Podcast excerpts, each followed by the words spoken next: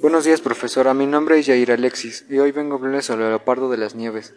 Nombre científico: Pantera única, longitud 2.5, hábitat montañas altas y frías. ¿Por qué son importantes? El leopardo de las nieves desempeña a un papel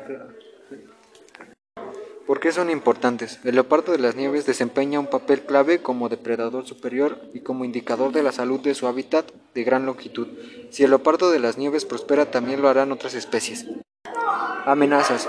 El humano, la caza, la pérdida de hábitat y los asesinatos como represalia son las principales razones por las que este gran felino está bajo amenaza.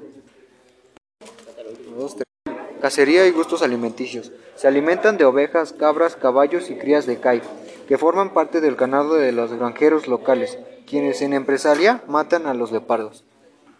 No es cierto. Eso sería todo por hoy. Mi nombre es Jair Alexis y tenga bonita tarde.